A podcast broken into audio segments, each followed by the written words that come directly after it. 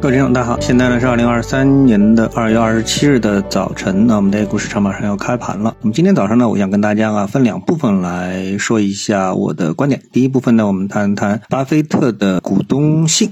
那么在这封信当中有哪些点特别值得我们关注的？另外一个呢，谈一下中美股市啊目前的一些走势结构上的区别，当然也是非常的明显。呃，我们看到二月二十五日呢，巴菲特在他的巴克希尔哈撒韦公司的官网上公布了每年一度的致股东的公开信啊，这里面呢有七大要点，那分别是这样的。一个呢是巴菲特在股东信当中说，资本主义具有两面性，一方面呢，这个制度造就了越来越多的失败者，但同时呢，也带来了大量的改进的商品和服务啊。熊彼特呢称这种现象呢叫创造性破坏。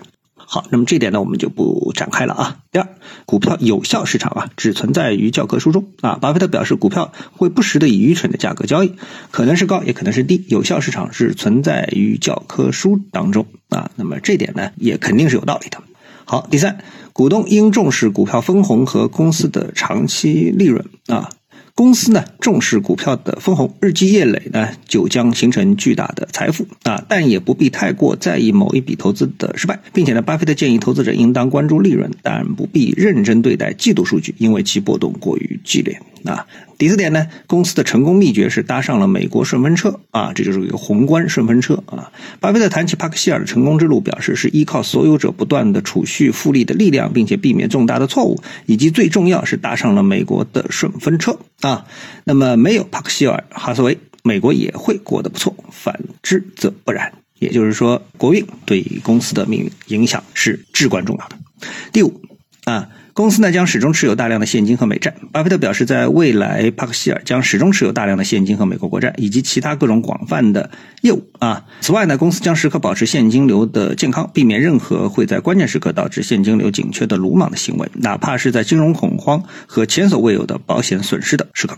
第六，庞大的美国财政赤字是根深蒂固，呃，有可能会带来严重的后果。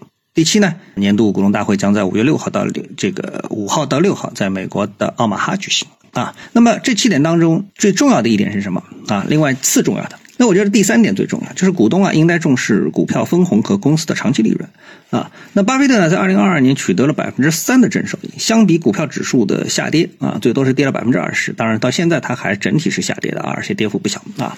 那么巴菲特的这个战绩呢，明显是属于战胜了市场啊。那么这个胜利的核心武器啊，我觉得就是重视分红和长期的利润。而中国股市呢，在进入到了全面注册制之后，本质上会和美国股市啊越来越像，越来越靠拢。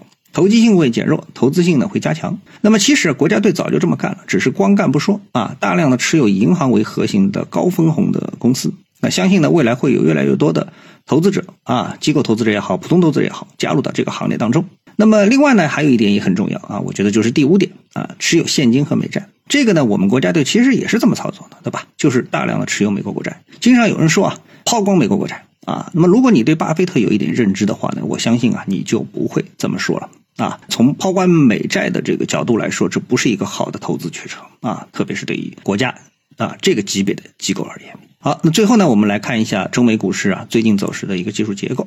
那么上证指数呢，哎，很简单啊，在连续上涨之后，那么在这里呢构筑一个上涨中级的中枢，短期呢是上下两难啊，方向呢没有确定，也没有向上突破中枢的上沿，也没有向下突破啊，在这个盘整啊，这就是在中枢盘整。再看美国股市呢，我们以标准普尔来看的话，美股呢在上周受到了通胀数据啊出现了新的反复的一个影响，数据出现了反复啊，这个数据又提升了，通胀没有被连续的加息之后给打下来啊，反而又上了。那么这样的话呢，再次提高加息幅度的这个阴影，到底是提下一次加息啊是二十五个点还是五十个点啊？那么这个阴影呢又笼罩股市啊，所以呢，美国股市呢这个新一波的下跌啊。